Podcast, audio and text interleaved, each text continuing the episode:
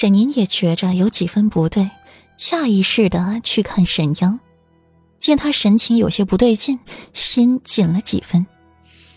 就连粗线条的沈福也察觉到了，退几步，与沈宁挨得更近了。世子妃，这这奴婢不知啊。翠轩也苦着一张脸，他受了安氏的命令，就是要这只鹦鹉在家宴上多说话，说好话的，又怎么可能动手脚让它变成哑巴呢？不如请太医过来瞧瞧吧。萧敬轩眼眸一转，提议道：“本想看顾染突变的脸色，却不想对方扭过头，似笑非笑的看了自己一眼，心中寒意升起。去请。”顾染面色不愉，旁人心底也稍稍有了底。第一次家宴就出来这样的事儿，若是旁人还好，可这旁人却是沈侯府，不给一个合理的交代，只怕……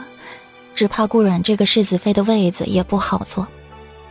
太医很快就来了，给鹦鹉细细的检查了一番，才慢悠悠的说着：“这是错食了半夏。”半夏，半夏是何物？顾染蹙起眉：“半夏，半夏用于湿痰咳嗽、风痰眩晕、痰厥头痛、呕吐反胃、胸脘痞闷。”没和气，应流痰核用具中毒，却也是一种有毒植物，其全株有毒，快经毒性较大。若致人变哑，那便命不久矣。照着鹦鹉如今的情况来看，毒量轻微，只是变哑，却不会损害性命。陈太医检查完毕。才回答顾阮的话，眉心紧蹙。好好的鹦鹉关在了笼子里，怎么会吃半夏？问问，去把妙妙平日的吃食都拿来，请陈太医细细检查一番。本妃倒要知道，是谁如此胆量，竟将黑手伸进七云轩。顾然语气控制不住的愤怒。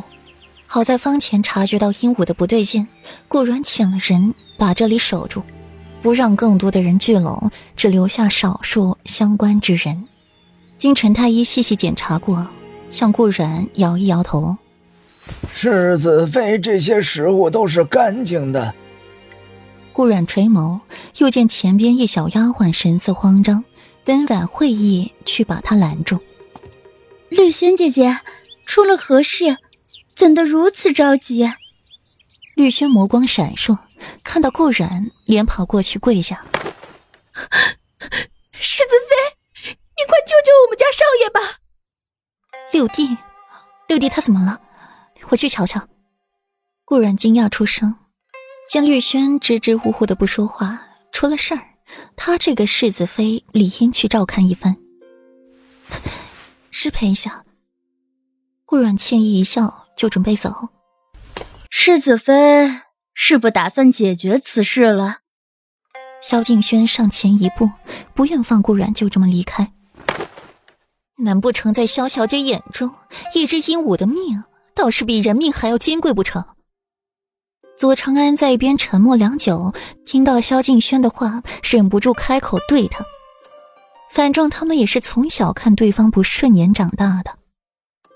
几人争执间。裴文哭着跑出来，身后还有一个小丫鬟跟着，脸上焦急不已，却也不敢强行对裴文怎么样，只是脸上流着泪，嘴巴也大大的张着，就是发不出声音。